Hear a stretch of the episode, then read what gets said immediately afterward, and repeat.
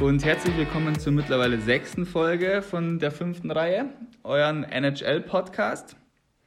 Ich bin Matthias. Ich bin Clara. Genau, und wir sprechen hier zweimal wöchentlich bisher immer über die aktuellen Geschehnisse der NHL und was drumherum noch so alles passiert. Äh, wir haben in der letzten Folge ja schon unsere Brackets aufgestellt und jetzt ist die erste Playoff, der erste Playoff-Spieltag ist jetzt rum. Clara, wie zufrieden bist du denn bis jetzt? Mit meinen Tipps? Ja. Oder mit den Ergebnissen? Beides. äh, mit meinen Tipps bin ich an sich zufrieden, wenn man nach der Tendenz geht. Führst du aber gerade und deshalb bin ich natürlich nicht ganz zufrieden. Was denkst du, warum ich gefragt Ja. habe? 6-5 für mich. Aber, ja, 6-5 für dich. Aber äh, ich habe aber trotzdem ein gutes Gefühl. Also selbst in den Serien, in denen ich theoretisch mit meinem Tipp bislang falsch läge, habe ich noch ein gutes Bauchgefühl. Also Okay. läuft, glaube ich. Ähm, lass uns einmal ganz kurz über die Partien schauen, damit ihr auch genau wisst, wo wir uns befinden. Ähm, würde ich einfach einmal ganz kurz auf die Ergebnisse schauen und natürlich, da wir erst in Runde 1 sind, die Mannschaft, die gewonnen hat, führt in der Serie dementsprechend mit 1 zu 0. Die Flyers haben 2-1 gegen die Habs gewonnen. Lightning hat 3-2 gegen die Blue Jackets gewonnen. Darüber werden wir, glaube ich, noch intensiver sprechen. Äh, Islanders gegen Capitals 4 zu 2. Die Bruins haben 4 zu 3 gegen Carolina gewonnen, auch in Overtime. Äh, die Blackhawks verlieren gegen die Vegas Golden Knights mit 1 zu 4. Avalanche gewinnt 3 zu 0 gegen die Coyotes. Die Dallas Stars verlieren 2 zu 3 gegen die Flames. Und die Canucks haben 5 zu 2 gegen die Blues gewonnen. Genau. Ähm, wenn du nichts dagegen hast, würde ich hier gleich mal einhaken mit meinem Highlight. Ja, klar. Und zwar, das ist, wie du schon ein bisschen vorweggenommen hast, dass wir da ein bisschen tiefer einsteigen, äh, bei den Tampa Lightning gegen die Columbus Blue Jackets passiert. Ja. Und zwar war es von vorne bis hinten einfach das ganze Spiel, weil es so verrückt war. Ähm, äh, das Spiel ist das viertlängste Spiel der NHL-Geschichte mit über 150 Netto-Minuten. Also brutto, also insgesamt konnte der Zuschauer da, glaube ich, über sechs Stunden Ja. dranbleiben. Ich bin, muss ich jetzt sagen, nach, dem dritten, nach der dritten Overtime ins Bett gegangen. 3 von 5. Drei von fünf, in der fünften war es dann rum. Braden Point hat dann getroffen. Also es war nur absolut wild. Ein paar Stats noch, weil da wurden natürlich Rekorde gepurzelt. Ähm, Andrei Wasilewski hat einen neuen Franchise-Rekord in Tampa aufgestellt für die meisten Saves in einem Spiel, und zwar 61. Und auf der anderen Seite war es noch extremer, weil Jonas Corpisalo 85 Saves verzeichnet hat. Und das hat mich ähm, besonders gefreut. Der wurde nämlich ähm, sehr gehypt nach der Serie gegen Toronto. Als ja hier der, der Held und alles Mögliche. Klar, war auch gut, zwei Shutouts, aber er wurde auch einmal ausgewechselt. Ja, also er wurde teilweise verglichen mit Jaroslav Halak 2010 bei den Montreal Canadiens, der die quasi alleine ins Conference-Finale geführt hat. Da habe ich ihn jetzt nicht gesehen, weil einfach seine Mannschaft ihn so super unterstützt hat. Er musste ja wirklich pro Spiel vielleicht zwei, drei wirklich super Saves liefern, dass die Columbus Blue Jackets da den Sieg holen können. Und jetzt gegen Tampa, auch wenn es dann nicht gereicht hat am Ende, 85 Saves, super Performance. Und auch wenn jetzt da auch nicht so die High-Quality-Saves dabei waren, 150 Minuten, also ewig lang auf dem Niveau so konzentriert zu bleiben, Chapeau, also einfach nur eine saugeile Performance. Seth Jones, auch nicht schlecht, der, der Verteidiger von den Blue Jackets, über 60 Minuten Eiszeit, auch Rekord, also quasi ein ganzes Spiel auf dem Eis gestanden. Und was eigentlich, finde ich, noch die Storyline hinter dem Spiel ist, war, ähm, wir hatten es ja in der letzten Folge schon angesprochen, dass wir beide glauben, dass die Lightning so ein bisschen die Hose voll haben nach dem äh, wirklich blamablen Auftritt gegen die Blue Jackets in der letzten Saison in den Playoffs. Und sie waren ja jetzt schon wieder kurz vor knapp, also ein Schuss hätte ja schon wieder die Niederlage nach sich ziehen können und da dann dran zu bleiben und den ganz, ganz wichtigen Sieg zu feiern, das war, glaube ich, für Tampa ganz wichtig und ich denke, dass das ein sehr ausschlaggebender Sieg in dieser Serie war. Ich denke jetzt, Tampa wird jetzt mit richtig viel Rückenwind in Spiel 2 gehen. Mental war das natürlich wichtig, also genau auch das, was wir prophezeit haben, ist ja nicht eingetreten, dass sie erstmal mit so einem Negativerlebnis umgehen müssen. Nein, sie haben jetzt dieses Positiverlebnis und was für eins mit diesen Overtimes. Aber insgesamt hat ich, ich habe ja auch auf die Blue Jackets getippt, du auch, aber In Game One insgesamt habe ich auf Tampa getippt. Ach, du hast nur Ja. in Game One. Okay, Ja. ja, ich habe insgesamt auf die Blue Jackets getippt. Und was mir auch noch Hoffnung bereitet und woran ich auch tatsächlich glaube, unabhängig von meinem Tipp, ist, dass die drei Tore von, äh, von Tampa waren alle ein bisschen glücklich. Also alle hatten irgendwo Packlack irgendwie involviert und klar ist es jetzt fürs Momentum gut, aber mehr, mehr vielleicht auch nicht. Vielleicht switcht dieses äh, Glück im nächsten Spiel auf die andere Seite und dann machen es die Blue Jackets noch. Na, ich weiß nicht, also das Glück kann man ja auch erzwingen und das Haben sie ja auch erzwungen, aber trotzdem zählt halt. Also du darfst nicht vergessen, die Tampa Bay Lightning haben ja noch ohne ihren Captain Steven Stamkos gespielt. Ich weiß jetzt nicht, wann der zurückkommt, aber Wahrscheinlich noch nicht in Game 2. noch, aber in der Serie schon. Wissen Sie, also bis jetzt äußern sie sich nur zum nächsten Spiel. Okay, also das wird ja nochmal offensiv einen wahnsinnigen Boost geben, wenn dein Number One Center zurückkommt. Wir werden sehen. Ich, ich bin jetzt gespannt. Ich glaube, die Tampa Bay Lightning haben jetzt die Blue Jackets ein bisschen gebrochen. Ich würde sagen, dann schauen wir uns gleich das nächste Duell im Osten an. Und das ging auch lang in Overtime. In der zweiten Overtime haben erst die Bruins gegen die Hurricanes gewonnen. Und wir hatten ja schon die Bruins so, da haben wir schon ein bisschen über die, äh, da haben wir schon ein paar Sorgen gemacht, weil sie in der Round Robin ja wirklich überhaupt nicht gezündet haben, gar nichts gewonnen haben. Die erste Line, hat gefloppt. Aber ich finde jetzt haben, und ja, ich hatte sie gegen die Carolina Hurricanes, glaube ich, in fünf abgeschrieben. Also ich habe die nicht als die Favoriten da mehr gesehen. Aber das Spiel war jetzt, gut, dass es eine knappe Serie wird, ja, aber das Spiel fand ich von den Bruins jetzt wirklich stark. Also auch, sie sind ja erst in Rückstand geraten, haben sich dann zurückgekämpft und die erste Line hat jetzt produziert, wie man es braucht von denen. Also jeder, Marchand, Bergeron und Pasternak jeweils zwei Punkte. Wenn die ins Rollen kommen, ist mit den Bruins auf jeden Fall wieder richtig zu rechnen. Mit denen war auch vorher schon zu rechnen. Ich fand auch, sie waren trotzdem Favorit. Also man kann natürlich gegen sie tippen, aber Favorit waren sie, glaube ich, trotzdem insgesamt, vor, auch vor Game One. Jetzt natürlich äh, noch ein Stückchen mehr. Ähm, genau, du hast die großen Spieler ja schon angesprochen, die haben alle Verantwortung übernommen. Genau das, was man vorher eingefordert hat. Bergeron mit seinem vierten Postseason-Overtime-Tor. Oh Gott, von dem Also- haben dann viele Torhüter Ja. Albträume. Also äh, der Mann für die ganz wichtigen Momente. Und äh, abseits der Eisfläche hier äh, Carolina-Trainer 25.000 Dollar äh, Geldstrafe bekommen. Muss er jetzt an die NHL Foundation zahlen. Ich hab's gelesen, Und ja. ich glaube, falls er sich jetzt noch was leistet, äh, das nächste Mal ist, glaube ich, doppelt so viel oder irgendwie sowas. Also er ist jetzt auch noch auf Bewährung in dem Sinne. Aber hast du gelesen, was er gesagt hat nach dem Spiel? Was er gesagt hat, habe ich nicht gelesen. Ja. Nur, dass er es für seine Kommentare bekommen hat. Ja, also ganz kurz, die Szene war vor dem 2-1 der Bruins. Ähm, beschweren sich alle Hurricanes-Spieler wahnsinnig. Und also Peter Marasek, der Torwart von den Hurricanes, hat den Fanghandschuh auf der Scheibe. Und ich weiß nicht, das Tor hat, glaube ich, Charlie Coyle geschossen, aber wer dann final den, die Scheibe aus dem Fanghandschuh rausschlägt, ist nicht klar. Auf der Pressekonferenz danach sagt der Trainer von den Hurricanes, äh, Rob Brindamore, also er, der Schiedsrichter, kommt zu mir und sagt, entweder es ist Torwartbehinderung oder ein Handpass. Das war vor der Szene, bevor Marasek den Puck sich geschnappt hat. Also alle, die die Szene nicht gesehen haben, schaut sie euch in irgendeinem Highlight-Video nochmal an, weil auch, also wir haben es live gesehen und sie haben auch, wie lange haben sie reviewed? Also mehrere Ewig, Minuten, ewig. ewig. gebraucht. Die Kommentatoren die ganze Zeit diskutiert, geht es hier um Handpass, geht es hier um ja, Torwartbehinderung. Also es ging die ganze Zeit hin und her. Auf jeden Fall meint dann Rod Brindamore, dass der Schiedsrichter zu ihm gesagt hat, du musst dir aussuchen, was du challengen willst. Also wenn das zu mir der Schiedsrichter sagt, denke ich, ja, ich suche mir was aus Und das wird gegeben. und es wird gegeben. Er hat sich dann gleich für den Handpass entschieden und es wurde dann das Tor gegeben. Und er meinte dann, ja, die ganze Liga ist einfach nur ein Witz. Und ich glaube, für die Aussage, dann hat er die Strafe bekommen. Boah, Ich weiß nicht, also ich kann mir nicht vorstellen, dass der Schiedsrichter das zu ihm sagt, weil wieso nicht? der Handpass ist sehr strittig, weil beide gehen mit der Hand hin.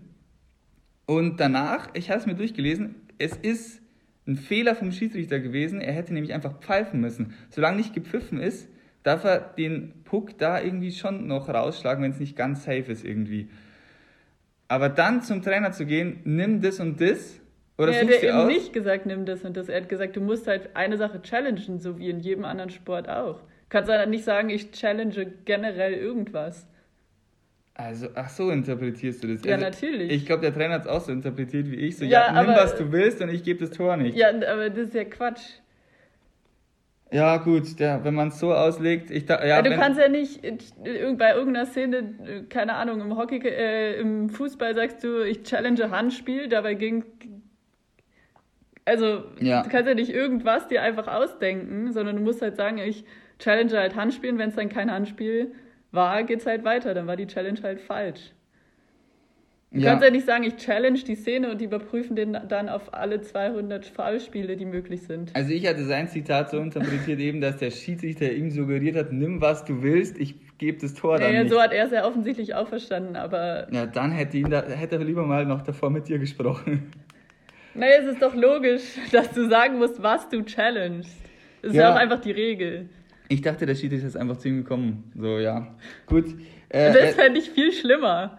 ja, das fand ich ja auch Das schlimm. wäre viel schlimmer, wenn er kommt und sagt, ja, such dir was aus, ich geb's dir eh. Ja, Dann wäre ja der Sinn von der Challenge auch deswegen meint er eher, die Liga ist ein weg. Ja, Witz. ich glaube nicht deswegen. Na gut, er ist auf jeden Fall jetzt 25.000 Dollar leichter. Egal, ja. Wird ihn, glaube ich, auch nicht so ärgern. Aktuell. Ja, die Niederlage ärgert ihn aber Eben. sicher. Ja, also auf jeden Fall das Feuer in der Serie. Ja. Das wird noch richtig geil. Also die Canadiens gegen die Flyers fand ich auch richtig geil. Ja, das war echt richtig geil. Und hier Carey Price natürlich wieder. Ich nehme ihn trotzdem nicht als Highlight, aber Carey Price natürlich wieder performt. Was für ein Save Unglaublich. gegen Scott Lautner. Also das Tor ist leer und aus dem Nichts kommt sein Schläger und ja, puppt hier den Puck übers Tor. Ja. Gut, die, es hat aber nicht gereicht, die Flyers haben gewonnen. Und weißt, 2-1. Ja, 2-1. Und weißt du, warum sie gewonnen haben? Es tut mir echt weh zu sagen, weil Carter Hart im Tor der Flyers besser war als Carey Price. Das Spiel war so ausgeglichen, das kann wirklich hin und her gehen. Und die Canadiens, wir haben auch schon angesprochen, dass die Flyers eine ähnliche Mannschaft haben wie die Penguins, also ähnlich konzipiert sind. Und die Canadiens sind in das Spiel rangegangen wie in der Serie gegen die, gegen die Penguins. Wieder viel gecheckt, die weit weg vom Tor gehaltene, geil verteidigt. So können sie sie knacken. Ne? Aber klar, wenn dann halt nur ein Tor reingehen will, dann geht's halt 2-1 aus. Also, ich finde nicht, dass das Torhüter, also dass er besser war. Die These finde ich ein bisschen hart formuliert.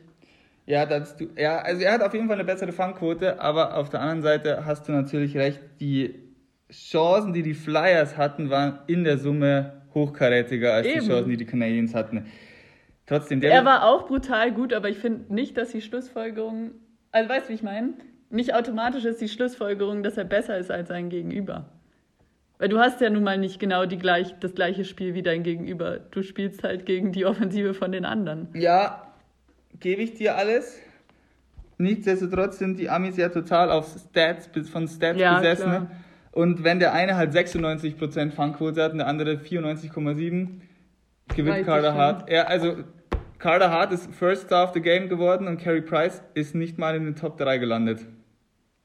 Naja, gut. Also ich weiß, was du meinst, aber ich finde halt immer schwierig, direkt in diesen 1 zu 1 Vergleich zu gehen und einen als besser zu bezeichnen. Aber ja, die Stats, die Stats entscheiden wohl dann am Ende. Ja, jetzt nochmal noch mal ein bisschen weggehen vom Torhüterduell und nochmal ein bisschen die Herbs loben.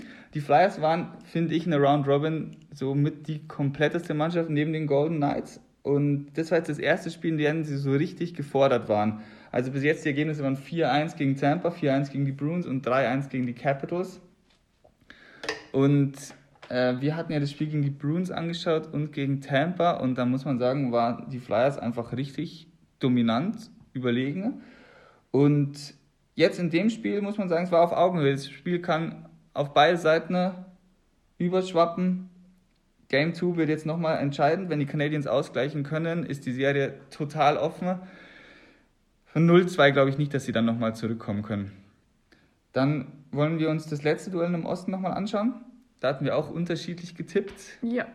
Und zwar die Washington Capitals gegen die Islanders. Das haben die Islanders 4 zu 2 gewonnen. Und ich habe mich wieder richtig bestätigt gefühlt, nach, als wir nach dem ersten Drittel auf die Stats geguckt hatten, ne? weil die Islanders nur zwei Schüsse aufs Tor hatten. Also da war wirklich sehr, sehr wenig los. Und ich denke, das war genau das Spiel, was die Washington Capitals eigentlich wollten. Sehr physisch, viele Strafminuten, weil sie wissen, dass sie die Abwehr der Islanders am besten durch ihr starkes Powerplay knacken. Es hat dann auch irgendwann funktioniert. Ich glaube, die Islanders hatten noch sieben oder acht Strafen.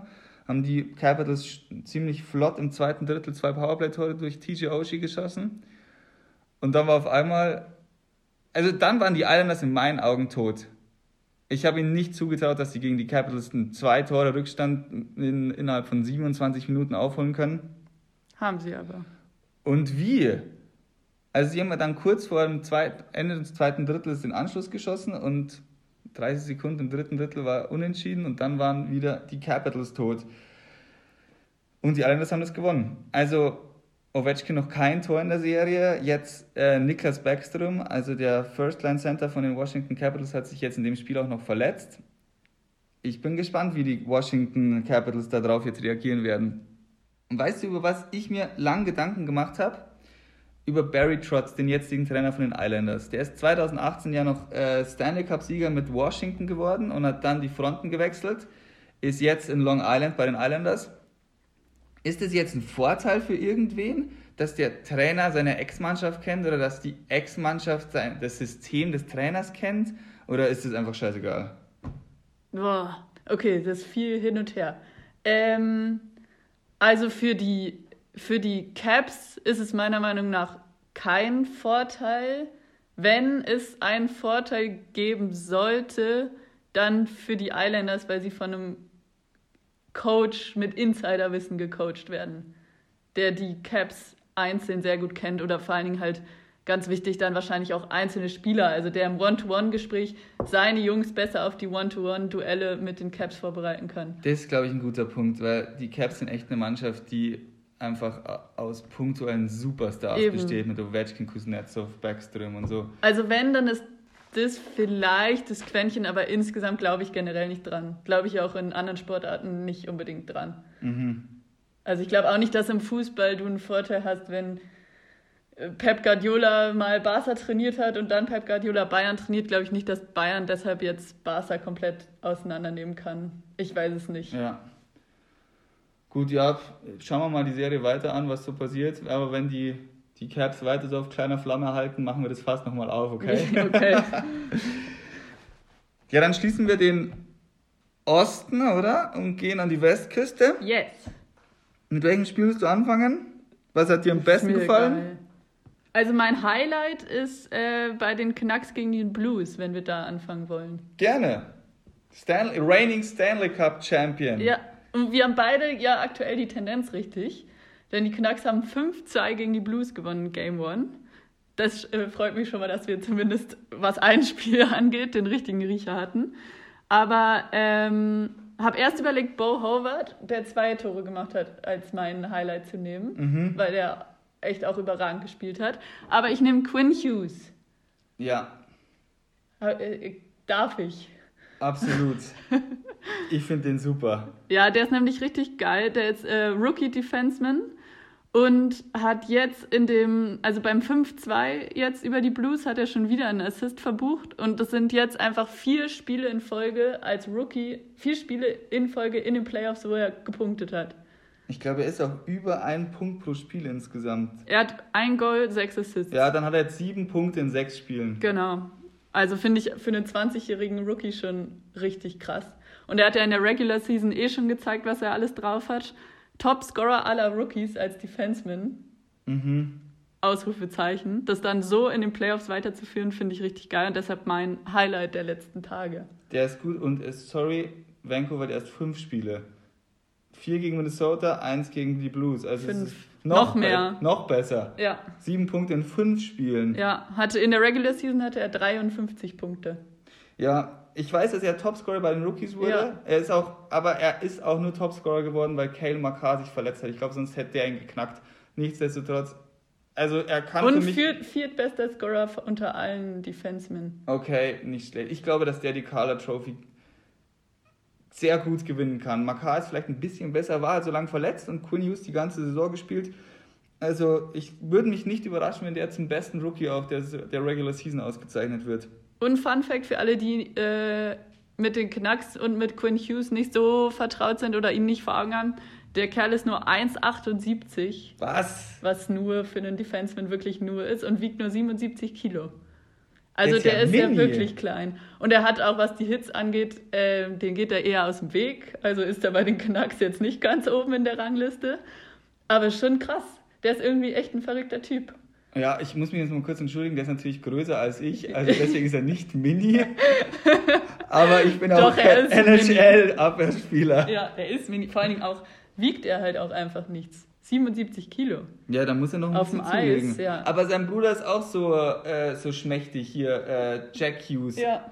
Aber trotzdem, ja, das wusste ich auch nicht. Ich dachte, der ist schon größer.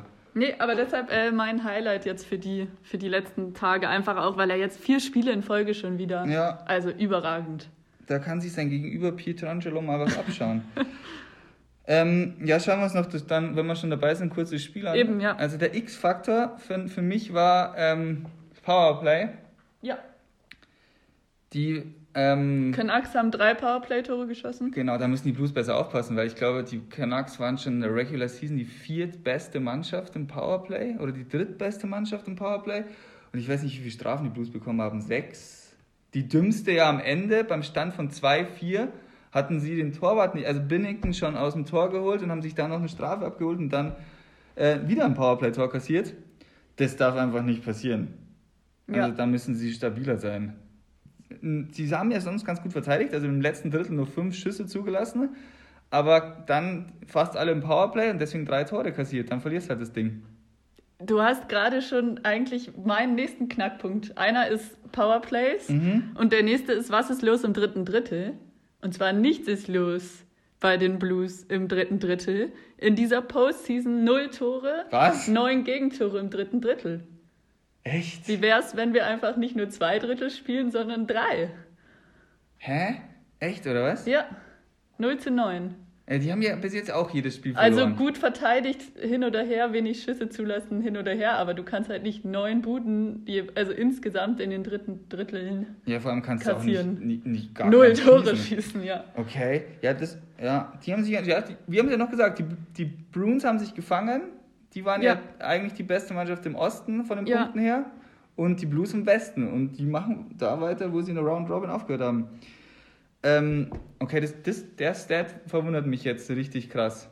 Und ähm, noch schöne Side-Story, wo die Amis oder auch die Kanadier, die Nordamerikaner sich ja auch immer drüber freuen. Ich weiß nicht genau, wie man ihn ausspricht. Troy Stature. Stetcher ähm, hat im, äh, im Juni seinen Vater verloren und hatte damit richtig doll zu kämpfen, wusste auch nicht richtig, ob er mittrainieren kann und hat das 3 für die Canucks gemacht. Schön. Ja, hat sich auch sehr gefreut, hat danach dazu natürlich noch Interviews gegeben, Ah, ja, dass alle Jungs ihm nach dem Tor äh, auf die Schulter geklopft haben und ihm gesagt haben, das ist für deinen Papa und Ah ja, das ist doch nett. herzerwärmende Story. Jetzt bleiben wir noch ein bisschen bei Vancouver. Das macht mir jetzt gerade hier richtig Spaß. Ich finde die mittlerweile super. Ich glaube, dass es die Mannschaft, die nächste Mannschaft aus Kanada wird, die den Stanley Cup holt. Die haben so, also die Stars sind alle echt jung. Elias Patterson ist noch im Entry-Level-Contract und vielleicht der beste Stürmer, den sie haben. Sie haben ja noch so ein paar schwierige Verträge rumfliegen, wie Louis Erickson. Aber wenn sie die loswerden und dann noch, ähm, gut, Jakob Markström braucht einen neuen Vertrag, das wird teuer. Aber wenn sie den Vertrag loswerden und dann noch so ein bisschen die Abwehr verstärken könnten, sehe ich die auf längere Sicht ähm, da als Stanley Cup-Aspirant. Ich habe Das heißt, die Habs gewinnen nicht dieses Jahr den Stanley Cup. doch, also ich rede ab nächster Saison. Also. Ab nächster Saison sehe ich die Vancouver Canucks als Okay. als übernächster kanadischer Stanley Cup-Sieger. Äh, also ich denke, sie haben, gut, jetzt Spaß beiseite, kurz. Äh, ich denke, sie haben jetzt so in den letzten Jahren die Toronto Maple Leafs so als die nächste Mannschaft oder die beste Mannschaft in Kanada abgelöst. Auch weil die Toronto Maple Leafs einfach richtig viel falsch machen, aber das, was die Maple Leafs falsch machen, haben die Canucks richtig gemacht. Aber ich glaube, jetzt reicht's, Wir oder? müssen jetzt hier einen Haken dran machen. Aber die Serie ist einfach richtig geil. ja, Und die, das Game One war, äh, ja, es gibt äh, viele gute Sachen einfach hier. das stimmt. Ähm, dann gehen wir jetzt mal von, äh, vom Zukunfts-Cup-Aspiranten. Zum jetzigen Ja, Colorado. Ge sehr gerne.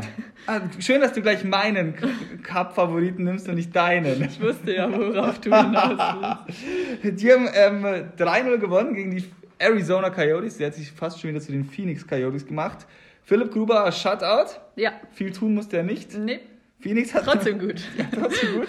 14 Schüsse hat Phoenix nur aufs Tor gebracht. Ja, unmöglich. Ich glaube, äh, ja, gut, klar, in keinem Drittel zweistellig und ich glaube, das Beste war das dritte mit sechs. Unmöglich. Also die, zwischenzeitlich, also Mitte des zweiten Drittels wurde eine Grafik eingeblendet, dass Nazem Kadri, ähm, also der Second Line Center von den Avs, jetzt mit den, von den Schüssen her mit der, mit der ganzen Mannschaft aus Arizona gleichgezogen hatte zu dem Zeitpunkt.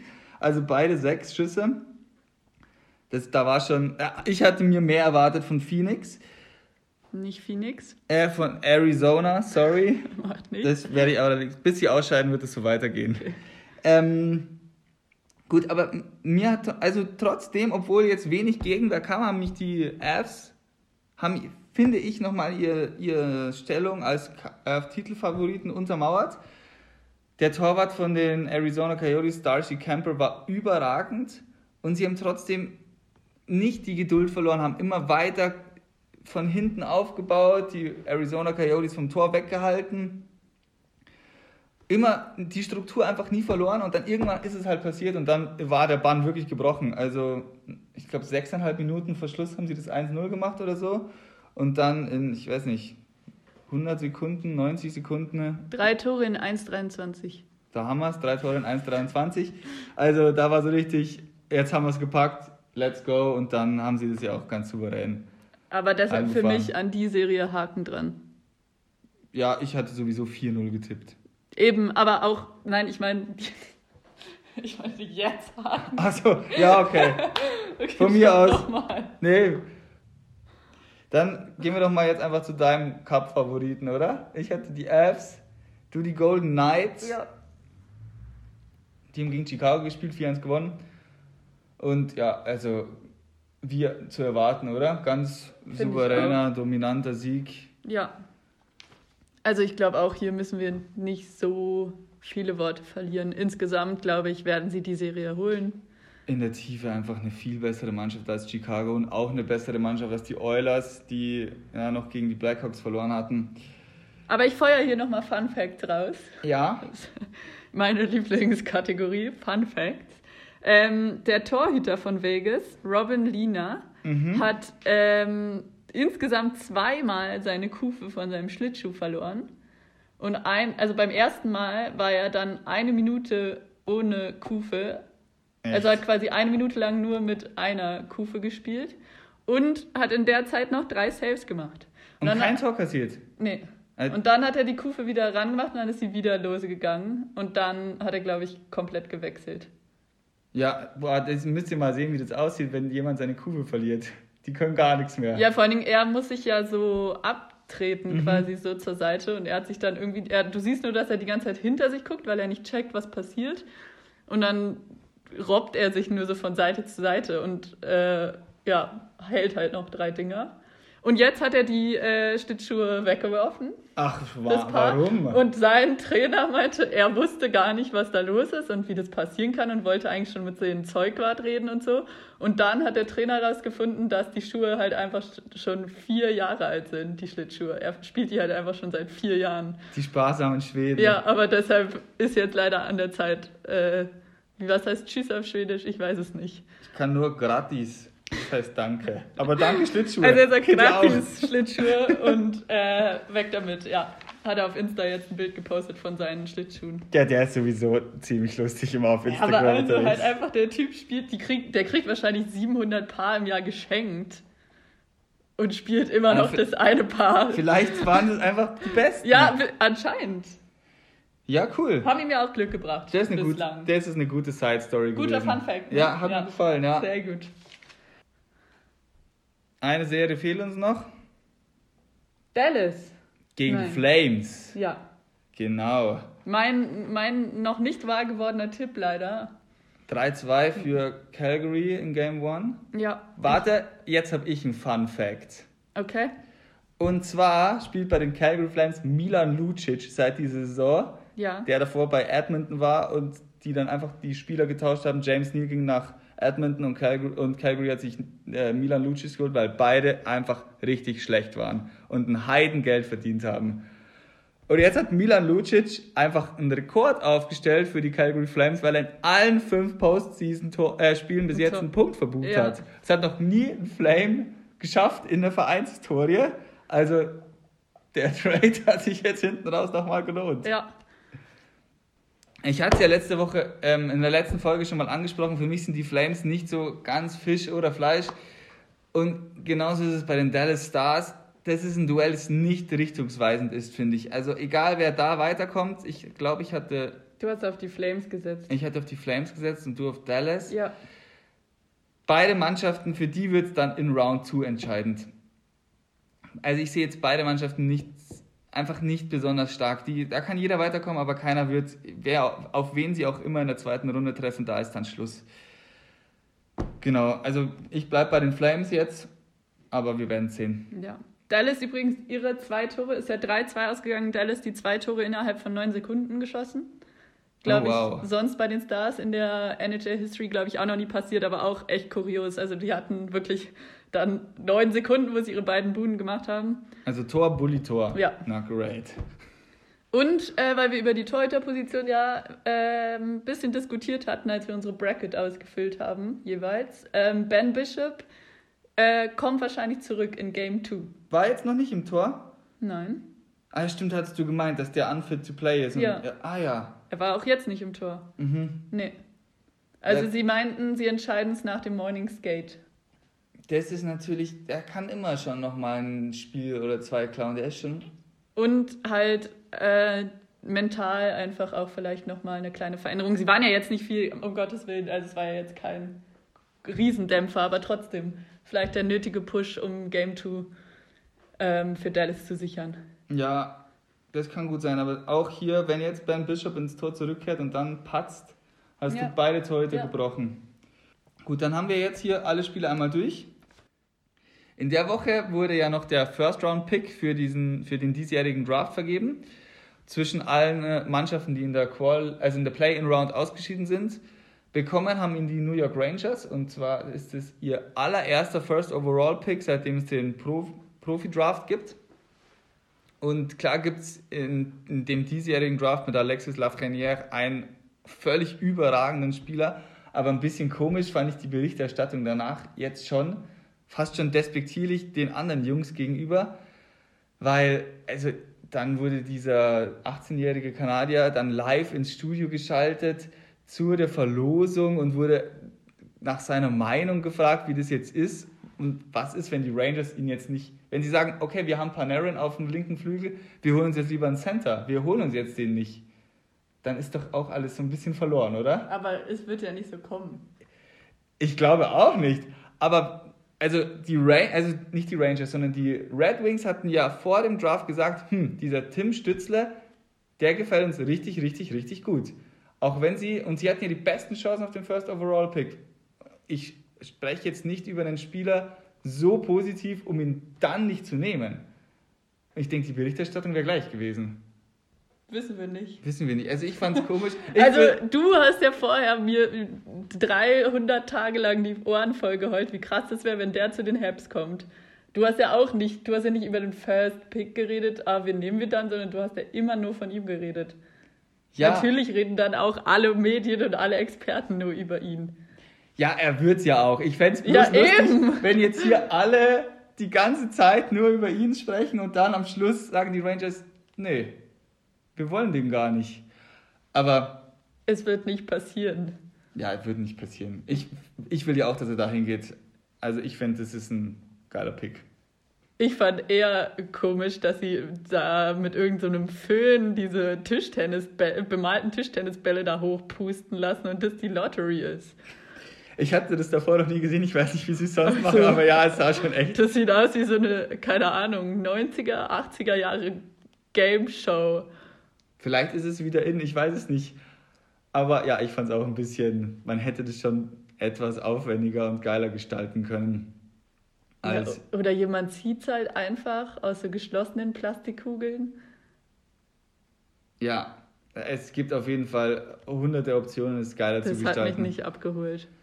Ja, ich habe ja auch nur diesen Highlight-Clip gesehen, als dann die Kugel von den Rangers hochkam. Ich weiß nicht, was drumherum war, wahrscheinlich nichts. Nix, die haben halt diesen Föhn da unten angeschaltet und dann sind alle Tischtennisbälle hochgeflogen.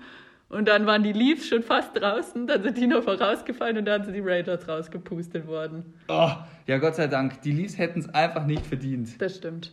Ich plädiere jetzt auf Sonderfolge über, äh, über die Toronto Maple Leafs einmal, über die Zukunft der Toronto Maple Leafs. Okay. Das machen wir einmal. Okay. Also, ich bin als froh. Tro das machen wir als Trostpflaster, wenn die Hypes draußen sind für dich. Okay, machen wir. Da freue ich mich drauf. Vielen Dank. Bitteschön. Ähm, ich würde sagen, dann haben wir es für heute, oder? Ja. Hören wir uns am Montag wieder. Schauen, wie die äh, Spiele bis dahin so verlaufen sind.